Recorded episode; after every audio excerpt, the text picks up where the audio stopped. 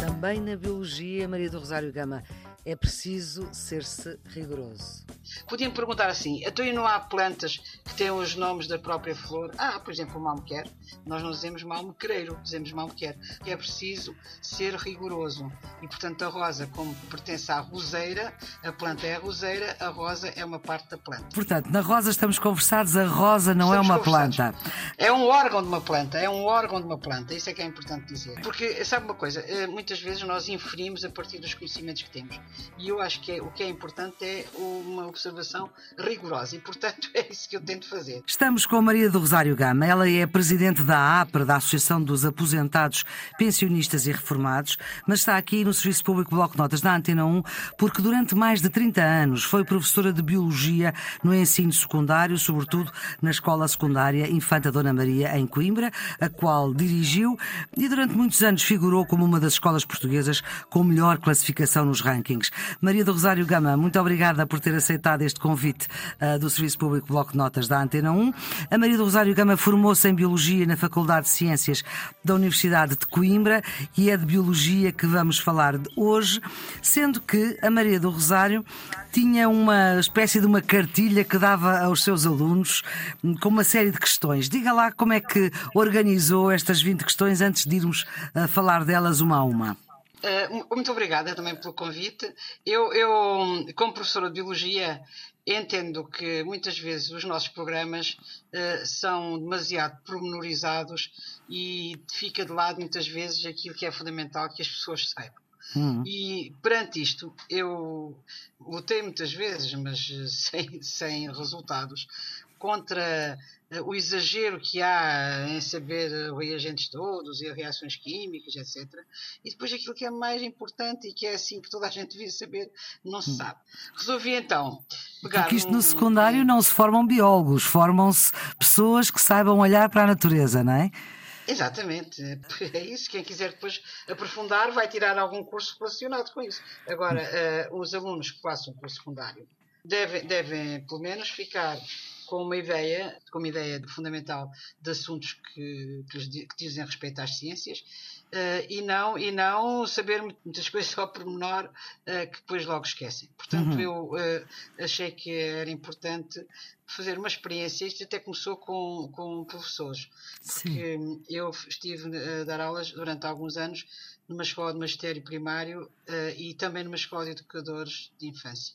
Sim. E nessa altura achava que havia muitas concepções alternativas, que as pessoas uh, às vezes cometiam erros de coisas tão simples que pensei que era interessante fazer uma listagem dessas concepções alternativas e verificar sim ou não se elas existiam. Encontrei, entretanto, neste meu percurso, uma listagem interessante, que achei interessante, de um estudo feito em Bragança, numa escola superior de Bragança, em que os, os alunos do superior não conseguiam responder a uma série de questões, entre as quais quais algumas que eu aqui tenho. Questões uh, relativamente básicas, não é? Básicas, básicas. E, portanto, achei que era interessante fazer isto com os professores e só depois comecei a fazer com os alunos do 12 ano. E, surpreendentemente, a maior parte das pessoas não conseguia acertar na, na, em afirmações em que tinham que dizer só sim ou não. Ora bem, deixa-me só explicar para os nossos ouvintes perceberem. Isto é uma folha de papel A4, nem sequer preenche a folha toda e cada item é uma linha. Uh, portanto, são 20 ideias uh, e que falam de várias coisas. Começa a falar da rosa e acaba-se nas medusas, por exemplo, uh, só para vos dar uma ideia. E se calhar, Maria do Rosário, o que nós vamos fazer é pôr a Maria do Rosário a responder às perguntas que fazia aos seus alunos de 12 segundo ano para nós ficarmos a perceber, afinal, as coisas mais evidentes, mais básicas do que é a observação da natureza para lá ah, depois de, daquelas coisas mais profundas que depois se aprendem na faculdade. Pode ser? Pode. Vamos começar então pela frase 1. Um. É. Isto é aleatório, as frases são. Ah, mas vamos por ordem. Vamos, isto não tem que ter alguma ordem. Nenhuma. Isto... Não tem relação, mas são coisas que. que então vamos lá à primeira. A primeira, é saber. A rosa é uma planta. A rosa é uma planta. Exatamente. Eu vou esperar só dois ou três minutos para as pessoas que nos estão a ouvir, não, uns segundos, Assim. para as pessoas que nos estão a ouvir dizerem sim ou não. Em casa estão a pensar sim ou não. Uh, e eu Já pensaram, dar- já disseram. já pensaram, vou já dar a resposta.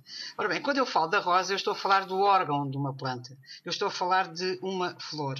E isto é uma maneira de. de- é rigoroso, nós precisamos ser rigo- rigorosos.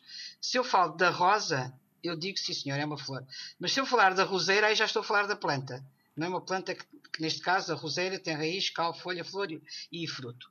Portanto, a rosa, a rosa, aquilo que nós oferecemos é uma flor com o respectivo caule. A Hum. planta chama-se roseira. Portanto, nesta resposta, a rosa é uma planta, seria não.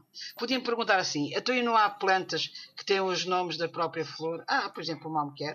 Nós não dizemos malmequereiro, dizemos malmequer. Mas eu fui buscar este Ah. exemplo porque é preciso ser rigoroso. E, portanto, a rosa, como pertence à roseira, a planta é a roseira, a rosa é uma parte da planta. Portanto, na rosa estamos conversados, a rosa não é Estamos uma conversados. planta. A Agora rosa vamos é uma à. flor, é um órgão de uma planta, é um órgão de uma planta. Isso é que é importante dizer. É um órgão de uma planta. Muito bem. Porque, sabe uma coisa, eh, muitas vezes nós inferimos a partir dos conhecimentos que temos. E eu acho que é- o que é importante é uma observação rigorosa. E, portanto, é isso que eu tento fazer. Muito bem. Vamos então à frases. segunda. Segunda, Os alimentos das plantas são a água e os sais minerais, sim ou não? não. Outro, outra negativa. Então porquê? Outra negativa. Eh, isto é o conceito que as pessoas têm, não é? As plantas alimentam-se pela raiz com água, através da água e sais minerais. A água e sais minerais são nutrientes. Há uma diferença entre a palavra alimento e nutriente. Hum. O nutriente entra, a água e sais minerais, não é? entram através da raiz, pela planta, e é nas folhas que é fabricado o alimento, a matéria orgânica, que depois é distribuída a toda a planta. Portanto, estamos aqui eh, a falar de dois conceitos diferentes. Um é o nutriente, aquilo que vai ser necessário para fabricar o alimento. O alimento, a matéria orgânica, é fabricada na folha através da fotossíntese. Pronto. Ah, Portanto, a resposta é não. A água e os sais minerais não são alimentos, são nutrientes. Há uma diferença nos, nos conceitos. Sabe como é que a água chega lá acima? não. Não há elevador, não há elevador. Pois. Já imaginou, por exemplo, uma árvore enorme e a necessitar de água para chegar às folhas? É esquisito. Como é que a água chega lá acima? Nem sequer é por capilaridade, porque eh, não chegava tão alto, não é? Uma, a água não chegava tão alto e a água é preciso estar nas folhas. Então como é que é? será? É engraçado. Não havendo elevador e não sendo por capilaridade, a água é puxada de cima como se fosse uma palhinha, como está eh, a usar uma palhinha para beber água, uma palhinha, suga a água. Eh, e neste caso é a partir da transpiração das folhas. Portanto, as folhas, o vapor da água através da transpiração, e ao sair esse vapor da água, a água vai subindo, vai ocupando os espaços que ficam vazios pela saída do vapor da água, que eu acho isto uma maravilha. Portanto, eh, a água sai por transpiração e, portanto, há uma corrente contínua que vai fazendo com que a água vá subindo. A transpiração funciona como se fosse essa tal palhinha que está a sugar, como se fosse num copo. Muito bem, muito bem. Vamos então para a sua terceira questão. A batata A bat- é uma semente? Será? As Já responderam. muitas Já responderam as pessoas lá em casa, já responderam. Não, não é. A batata não é uma semente. A batata é um caule, é um tubérculo. Portanto, a semente é outra, outra coisa diferente. A batata, usa-se muitas vezes a batata como semente e as pessoas dizem assim: vou comprar a batata de semente. Não, batata não é uma semente. Pode-se reproduzir assexuadamente a batata, não é? Se puser uma batata na terra com aqueles os olhinhos Hum. eh, já todos preparadinhos, se puser batata na, na terra, ela pode se produzir assexuadamente, mas não é uma semente, é um caule. Portanto, Uhum. a resposta é não. Com aqueles grelos que a batata vai fazendo, não é? Quando fica velha. Sim, sim, sim. Até em casa pode fazer isso. Até Exatamente. com a batata doce dá uma planta bem interessante. Eh, Portanto, não, a resposta é não, a batata não é uma semente, a batata é um caule, é um tubérculo. Bom, e agora vamos para outra questão que é: as plantas de dia realizam a fotossíntese e de noite respiram? Eh, não, Isto é só negativas. isto é só negativo. Até agora, até agora. Até agora. Não, isto aqui é, é quase só negativas. Olha, isto são concepções alternativas, portanto é evidente que estão erradas. Eh, ou não estão certas, não estão certas. Eu prefiro dizer que não estão certas. As plantas de dia realizam fotossíntese, certo. De noite respiram, certo, mas as plantas de dia não param a respiração porque senão morriam. Qualquer ser vivo precisa respirar. Portanto, as plantas que têm respiração respiram todo o dia e toda a noite. Respiram sempre. Se não respirassem, morriam. A fotossíntese uh, é que, que só se faz a, dia. Dia, mas como Ora. a intensidade da fotossíntese é superior à da respiração, o saldo é o saldo da fotossíntese, mas a respiração não parou.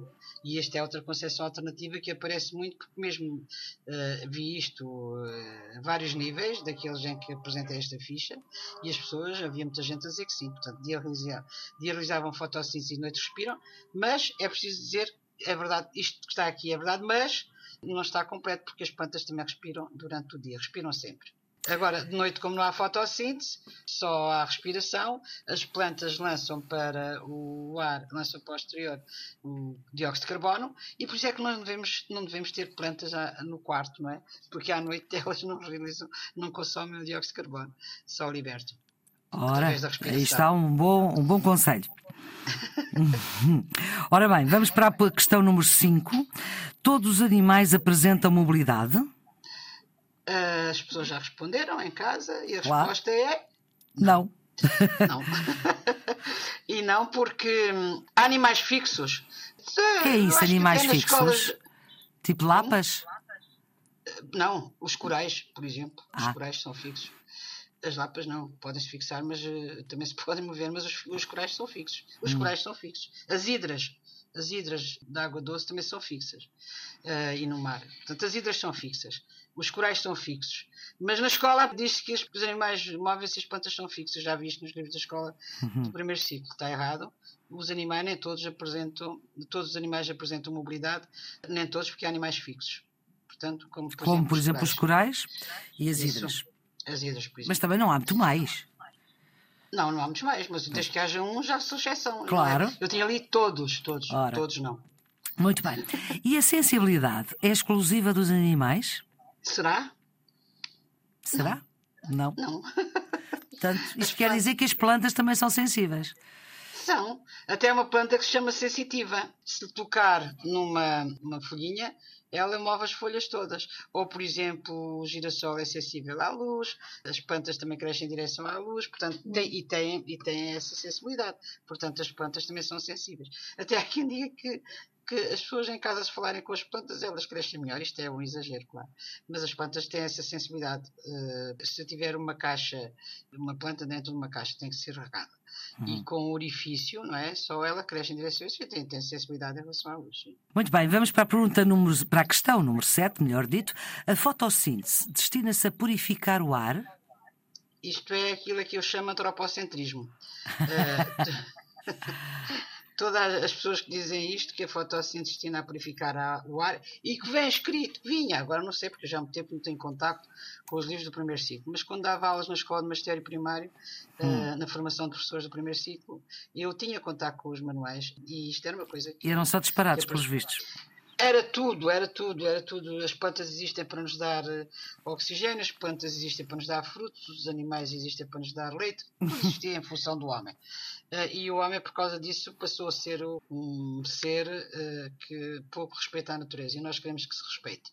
E por isso é que estamos neste momento a lutar contra as alterações climáticas. Ora. A fotossíntese não se destina a purificar o ar. A fotossíntese existe porque as plantas necessitam de fabricar o seu alimento. Através desta reação, liberta-se oxigênio, mas não é, não é, esse o destino da fotossíntese. A fotossíntese, o destino dela, a função dela é a fabricação da matéria orgânica. Por isso é que se chama síntese, que é a partir dos nutrientes forma-se a matéria orgânica, e foto, porque esta reação uh, forma-se, realiza-se pela ação da luz. Por isso é que chama fotossíntese.